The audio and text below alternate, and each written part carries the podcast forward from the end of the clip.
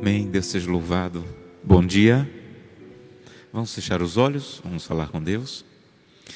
Querido eterno Deus, muito obrigado por mais um dia, pela oportunidade de começarmos o dia ouvindo a tua palavra e abrindo a nossa boca para dizer: Nasce em mim, Senhor, nasce em mim. Que as primeiras horas desse dia também me lembrem que eu preciso ir à tua presença, começar o dia na tua presença, passar o dia na tua presença, para ter a cada dia a tua companhia e o teu cuidado. Hoje, Santo Deus, vamos estudar um tema muito importante. E precisamos muito, mais uma vez, da tua ajuda, da tua orientação, que o teu Santo Espírito nos faça compreender e tomar decisões em relação ao que vamos estudar hoje. É o que te pedimos, em nome de Jesus. Amém. Amém. Um bom dia também para todos que estão nos acompanhando. Que a presença de Deus, de maneira clara, fale ao seu coração hoje, mais uma vez. Nós estamos, como o pastor Rafael disse, no oitavo dia da, dos dez dias de oração. Esse é o material que estamos usando. Algumas pessoas mandaram perguntas dizendo, pastor, onde eu consigo esse material? Esse material é gratuito. Se você colocar na internet 10 dias de oração 2023, você vai ter acesso a um site que vai ter esse material, material para crianças, material para adolescentes também, com mesmo, a mesma temática. Então, material muito especial, já estamos no oitavo dia, mas vale a pena você ter o material, acompanhar, ter os momentos de oração, os desafios de missionários que o material apresenta. Espero que venha ser uma bênção para a sua vida. Hoje e amanhã, nós vamos estudar o mesmo tema. Então eu vou começar a mensagem hoje e vou concluir amanhã pela manhã. E eu quero começar com uma pergunta, e vocês que estão aqui vão me ajudar, porque não posso ouvir os nossos amigos que estão nos assistindo. Qual é a data? Data, quando eu falo, é a data com dia, mês e ano. Qual é a data mais importante ou mais conhecida no movimento adventista. Quando alguém pergunta qual é a data mais importante no movimento adventista, nós dizemos que que data é? 22 de outubro de 1844. Agora, se alguém te fizer uma pergunta a mais, olha, vocês falam muito dessa data, 22 de outubro de 1844. O que foi que aconteceu nessa data? Geralmente nós dizemos que aconteceu o quê?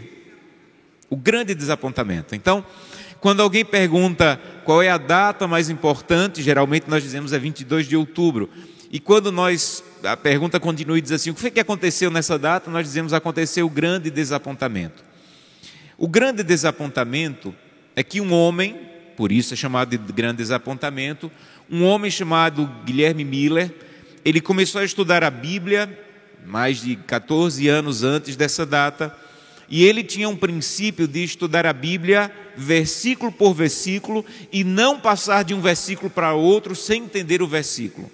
Então ele não passava de Gênesis 1 para Gênesis 2 se ele não compreendia Gênesis 1. E ele foi estudando a Bíblia assim como todos deveríamos estudar. O objetivo da Bíblia não é simplesmente ler a Bíblia, mas compreender a Bíblia. Tem gente que diz assim: não, pastor, essa parte da Bíblia aqui é mistério. Não existe mistério, existe Bíblia mal estudada. Porque quando a gente estuda como Miller estudou, a gente vai descobrindo há coisas profundas que a gente não vai compreender completamente, mas precisamos estudar a Bíblia. E Miller foi estudando assim. Ele foi estudando, estudando, estudando, até chegar em Daniel. E quando ele chegou em Daniel, ele se deparou com uma profecia. E quando ele encontrou a data daquela profecia, ele descobriu que ela se cumpriria em 1844 e que uma parte daquela profecia dizia que o santuário seria purificado. Na cabeça de Miller, na compreensão de Miller, o santuário era a terra. E se a terra vai ser purificada, como ela vai ser purificada? Ele pensou com a volta de Cristo e ele se assustou, porque ele estava há alguns anos da data da profecia, ele tentou por tudo mostrar para ele mesmo que ele estava enganado, mas quanto mais ele estudava, mais ele via que estava correto, que a data era aquela, que a profecia estava correta, que alguma coisa aconteceria em 1844, e na mentalidade de Miller, ele começou a pregar e como eu já disse esses dias em um dos sermões, mais de meio milhão de pessoas ouviram a sua pregação. Ele não era o único a pregar, na Europa e na Ásia, pessoas também descobriram a profecia e pregaram sobre isso, numa escala menor. Mas ele dizia que Jesus iria voltar em 1844 e Jesus não voltou em 1844. Por isso, dizemos que aconteceu a grande decepção, o grande desapontamento.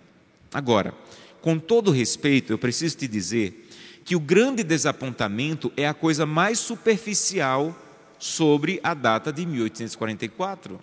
Na verdade, e lhe peço desculpa mais uma vez, não é nem justo que você diga que o que aconteceu em 1844 foi o grande desapontamento, porque essa é a coisa mais superficial. Eu tenho na minha biblioteca três livros históricos da história americana, norte-americana, que não são adventistas, são de historiadores americanos, que eles falam, e um dos livros é só sobre o desapontamento. E fala o que aconteceu naquele período, e fala que é, é, é, tem fotos de jornais da época dizendo o que aconteceu, zombando de Miller e seus seguidores. Então, para você saber que em 1844 aconteceu o grande desapontamento, você não precisa nem ser adventista. Historiadores americanos sabem disso, que naquele dia aconteceu um grande desapontamento. Então, o meu pedido para você é que você conheça essa profecia para você saber o que aconteceu a mais do que o grande desapontamento. Porque realmente aconteceu um desapontamento, mas como eu disse, você não precisa nem ser adventista para saber isso. Essa é a coisa mais superficial que aconteceu naquela data. Há uma coisa mais profunda que aconteceu naquela data, que nós dizemos que aconteceu no céu. O que foi que aconteceu no céu em 1844? Perfeito, Jesus Cristo começou uma outra fase do seu ministério no santuário celestial, que nós dizemos que é o início de uma outra fase do juízo, juízo investigativo, em que ele passou do lugar santo do santuário celestial para o lugar santíssimo. Isso foi o que aconteceu e é um pouco mais profundo, e nós até sabemos disso. Mas, infelizmente, eu imagino que uma boa parte dos adventistas não fazem a menor ideia do que significa o juízo investigativo, o que significa a saída de Jesus do lugar santo para o lugar santíssimo. Não é o tema da mensagem de hoje, mas eu quero desafiá-lo a estudar o livro Grande Conflito, dos capítulos 19 ao capítulo 23.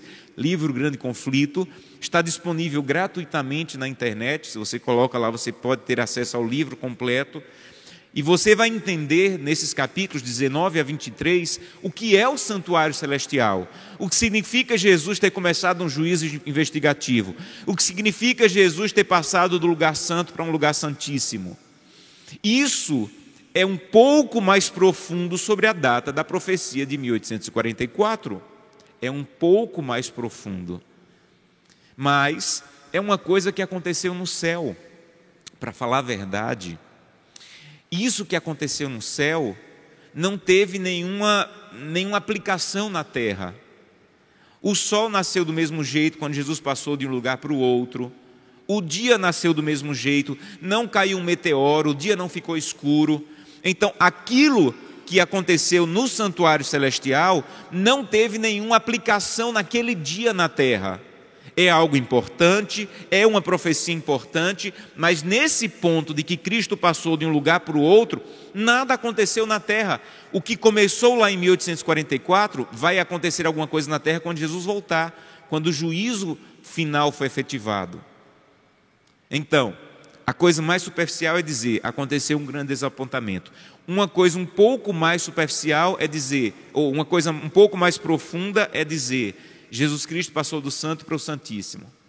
Mas o que existe de mais profundo nessa profecia é o que aconteceu na terra. E é o que eu quero pregar para você hoje. Todo adventista precisa compreender isso.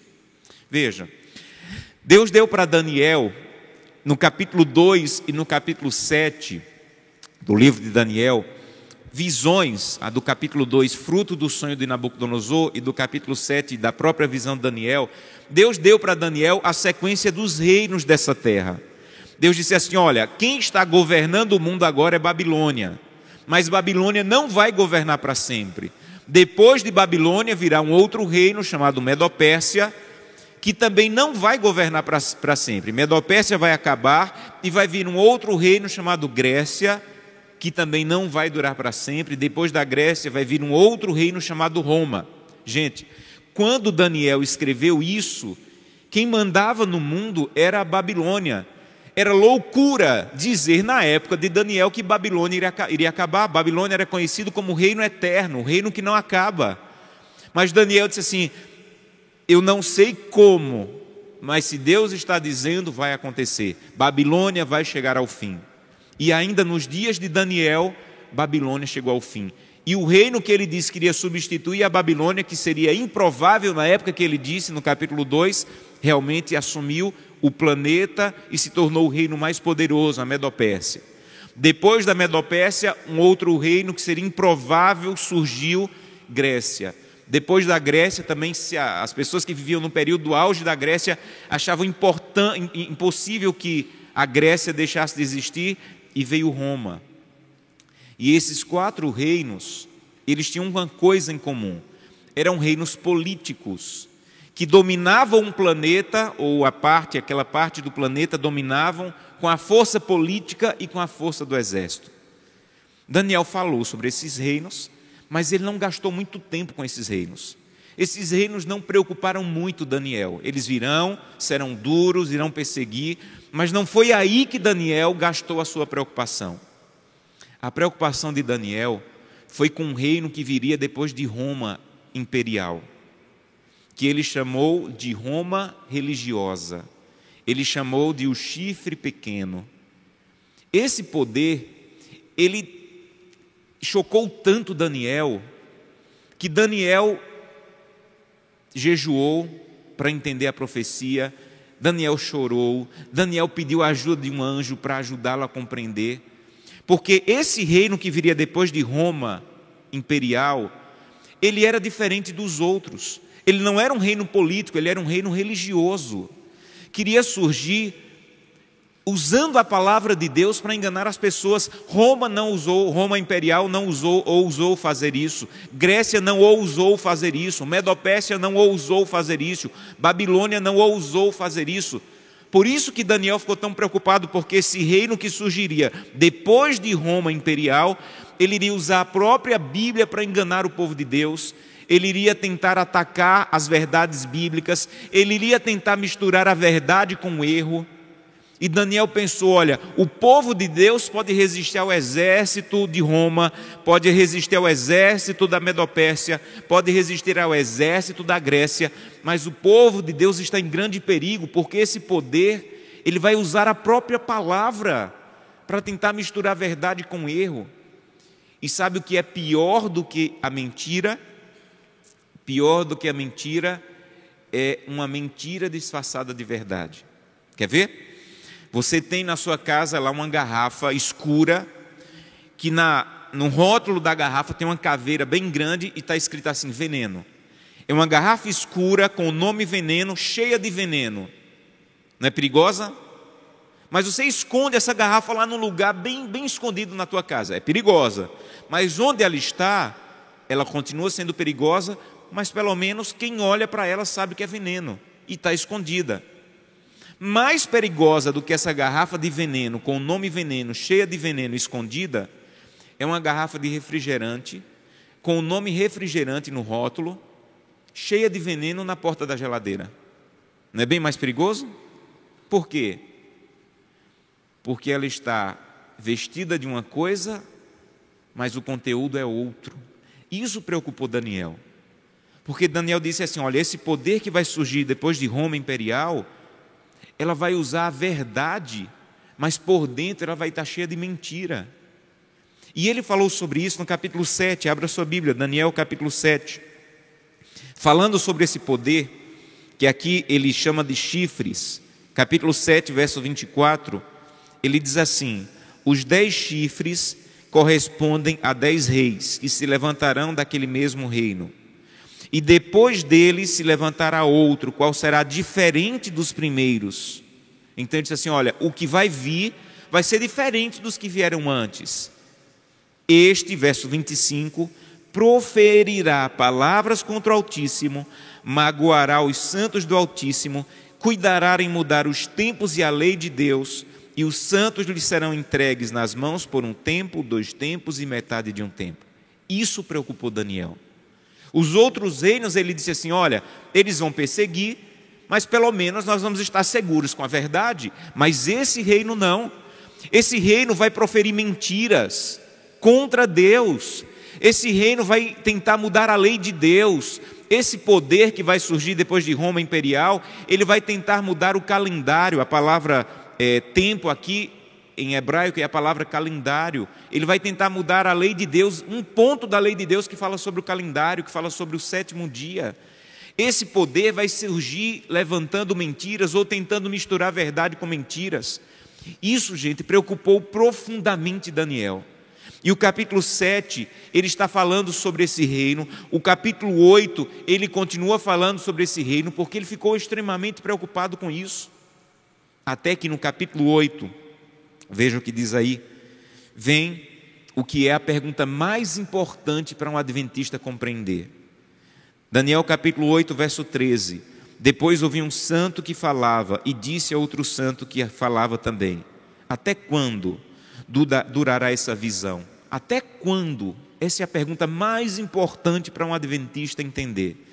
Até quando essa visão do capítulo 7, de um poder que se levanta, que prega mentira, que engana, que usa a palavra de Deus, que se levanta contra o autismo, que tenta mudar a lei de Deus, até quando esse poder vai fazer isso?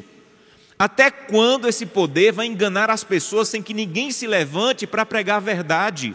Até quando esse poder vai poder vai tentar dominar com erro, com mentira? Até quando? Até quando essa visão vai durar? Essa visão do capítulo 7 desse poder que tenta enganar do santuário, dos santos que são entregues e pisados por ele. Aí vem o verso 14. E ele me disse: até 2.300 tardes e manhãs, e o santuário será purificado. Então ele está dizendo assim: olha, fica tranquilo. Quando terminar essa profecia, Deus vai dar um jeito de levantar um movimento que venha combater essas mentiras. Então, na terra, aqui está o ponto. Depois de 2.300 tardes e manhãs, que foi a profecia que Mila estudou, que terminava em 1844, Pastor, mas eu não entendo muito sobre essa profecia das 2.300 tardes e manhãs. Então anote aí. Há um livro na Casa Publicadora Brasileira chamado 1844. Gente, é um livro de 80 páginas. É uma vergonha alguém dizer que não consegue ler um livro de 80 páginas. Leia esse livro, releia esse livro. Eu acho que eu já li esse livro umas oito vezes. É um livro extraordinário, extraordinário, que vai fazer você entender essa profecia das 2.300 tardes e manhãs, por que ela começa em 457 a.C., por que ela termina em 1844, o que significa Jesus estar no santuário celestial, você vai entender essa profecia, e você precisa entender essa profecia. Miller entendeu a profecia, mas ele achou que o santuário era a terra, na verdade o santuário era no céu. Mas o que a profecia diz não é apenas que o santuário seria purificado, presta bem atenção aqui. O que a profecia diz é que além de o santuário ser purificado, Deus iria levantar um movimento para que essas mentiras que estavam sendo pregadas fossem combatidas. A profecia diz que em 1844, o que era a preocupação de Daniel, gente, a preocupação de Daniel não era com o santuário celestial. A preocupação de Daniel profunda era com essas mentiras que estavam sendo pregadas contra a lei de Deus, contra as verdades, misturando verdade com erro. E a pergunta é: até quando isso vai durar? Até quando ninguém vai se levantar para combater essas mentiras? Até quando ninguém vai se levantar para pregar a verdade? E aí a visão diz assim: fica tranquilo. Quando terminar essa profecia em 1844, Deus vai levantar um movimento que vai começar a pregar e restaurar as verdades. Sabe o que aconteceu em 1844? Um grupo de pessoas de diversas denominações, batistas, metodistas, conexão cristã, diversas denominações, começaram a estudar a Bíblia de maneira profunda. e começaram a descobrir verdades que não estavam sendo pregadas nas igrejas que eles faziam parte. Eles não tinham a menor intenção de fundar uma nova igreja. A intenção deles era o seguinte: eu descobri na Bíblia, eles pensaram, eu descobri na Bíblia, está claro que o sábado é bíblico, está aqui. Não há como esconder, não há como fugir. Então, essa mensagem é tão maravilhosa que eu vou voltar para a minha igreja e eu vou pregar, porque eles vão aceitar. E eles voltavam para as suas igrejas e eram expulsos, não eram aceitos. E voltavam a estudar a Bíblia e descobriam: olha, descobrimos outra verdade aqui. Todo mundo diz que os mortos estão na glória, estão no inferno, estão no purgatório. Não é verdade. A Bíblia é clara em dizer que os mortos estão dormindo, esperando a ressurreição. Vamos lá na nossa igreja pregar. E quando iam pregar, eram expulsos. E esse grupo começou a se unir em torno dessas verdades, e surgiu naquele período a Igreja Adventista do Sétimo Dia.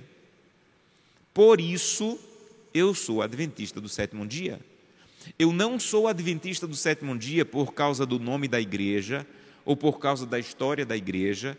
Eu sou adventista por causa dessa profecia de Daniel 7 e Daniel 8. Porque essa profecia diz que no céu o santuário seria purificado e na terra Deus levantaria um movimento para pregar verdades que estavam sendo pisadas e esquecidas. Então, deixa eu dizer uma coisa para você. Você não pode ser adventista simplesmente porque você recebeu um estudo bíblico. Você tem que ser adventista pela compreensão de que a igreja adventista, ela cumpre um papel profético de ser chamada no momento exato da profecia bíblica para restaurar verdades.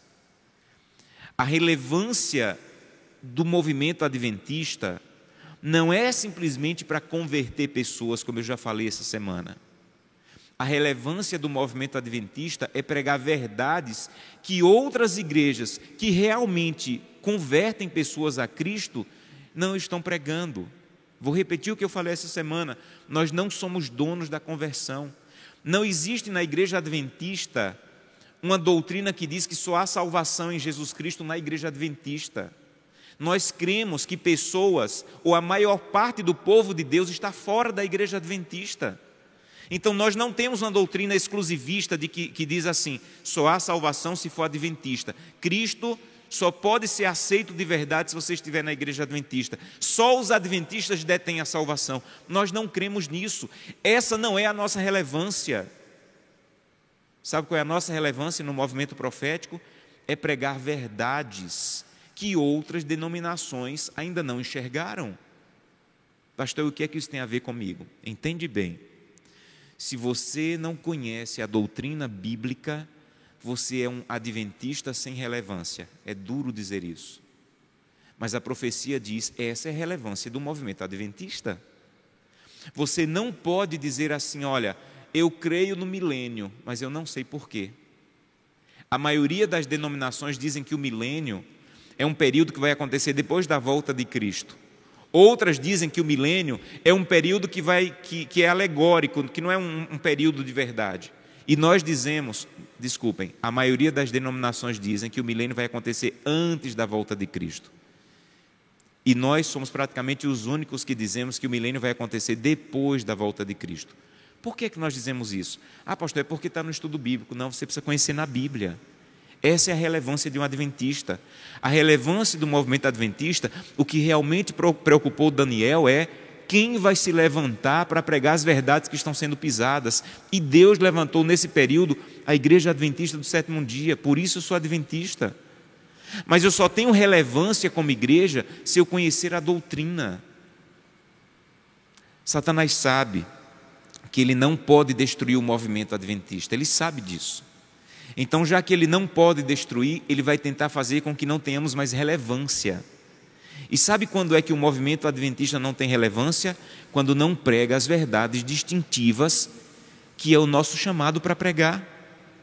Nós somos chamados para pregar que o sábado é bíblico, que os mortos estão dormindo, que há um santuário no céu em que Jesus Cristo está, que há uma verdade sobre o cuidado do corpo que ainda é relevante, que não ficou para trás que os dez mandamentos ainda são válidos. Então você só pode ser relevante se você conhece essas verdades para proclamar essa verdade, porque por isso Deus levantou esse movimento. Infelizmente, até no nosso meio, surgem pessoas dizendo: não, nós temos que fazer uma releitura da Bíblia. Nós temos que ler a Bíblia, mas com uma, uma leitura atual. Essas mensagens não precisam mais ser pregadas, agora a gente só tem que pregar que Cristo salva. É verdade que Cristo salva, mas há outras boas denominações cristãs que estão pregando isso. A nossa relevância, o nosso chamado profético é para pregar o que eles não estão pregando, verdades distintivas. Então eu quero convidá-lo hoje a dizer: Santo Deus, eu quero fazer parte do movimento adventista, mas eu quero ter relevância. E para ter relevância, eu preciso acreditar na Bíblia, conhecer a doutrina bíblica. Amanhã nós vamos falar sobre o objetivo do movimento adventista. Mas já vou te adiantar. A relevância do movimento adventista é conhecer a verdade e o objetivo é pregar essa verdade. Se você quer pregar, pregar, pregar, mas não tem a verdade, você não tem relevância.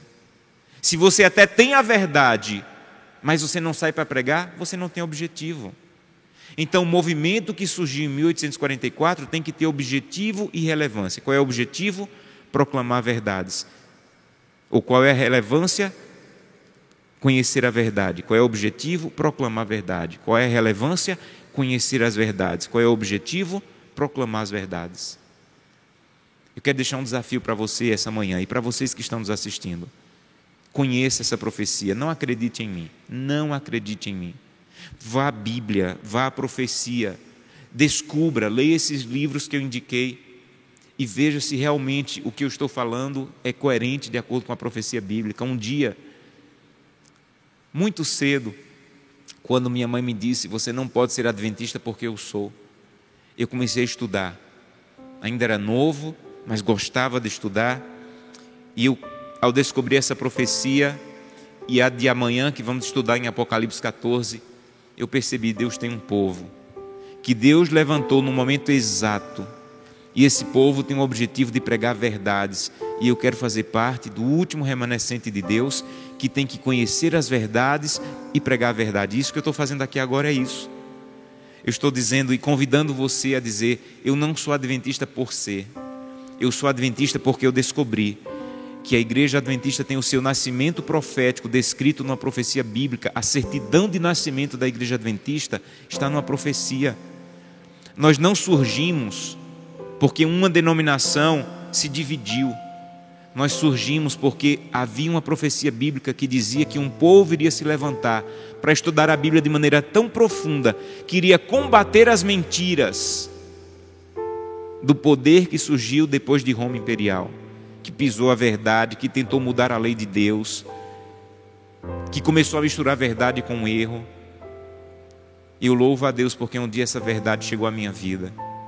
E quando eu vou à palavra de Deus estudar, é porque eu quero viver à altura dessa profecia e desse chamado profético para o movimento adventista.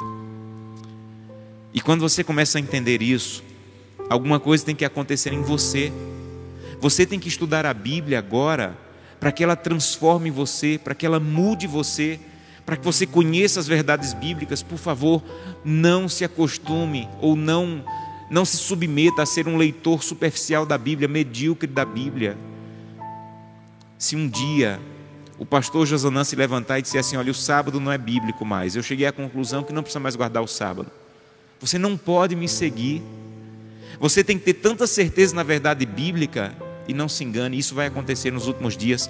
Grandes estrelas que hoje são admiradas vão se levantar proclamando coisas da cabeça dele que não é verdade bíblica. E se você não tiver a verdade bíblica segura em sua vida, você vai ser arrastado pelas mentiras, por novos ventos de doutrina. Você quer fazer parte do movimento adventista que surgiu em 1844? Estude a Bíblia com profundidade, conheça a doutrina bíblica com profundidade, profundidade. E isso vai transformar a tua vida. A palavra de Deus é capaz de chegar na nossa vida e mudar. E ela começa a mudar de dentro, mas ela não pode ficar com uma mudança apenas interna. Essa revolução vai se tornar externa também. Nós vamos poder pregar a verdade com poder. Deixa eu fazer um resumo para você e fazer um convite. Eu não sei há quanto tempo as verdades que a igreja prega chegaram na tua vida. Talvez está chegando agora, você ainda nem é adventista, você que está nos assistindo. Mas eu não sei se para vocês que já são adventistas, há quanto tempo chegou? Há 10, 20 anos, 30 anos? Mas se as verdades chegaram para você e você acha que elas te dão mais privilégio, você é mais salvo, você é mais santo, ou você é melhor do que outras pessoas de outras igrejas, você não entendeu o movimento adventista. As verdades que chegaram à tua vida, elas só têm um objetivo: te dar mais responsabilidade de conhecer essas verdades e proclamar essas verdades. Não é para me tornar melhor, mais salvo, mais santo do que qualquer outra pessoa de qualquer outra denominação.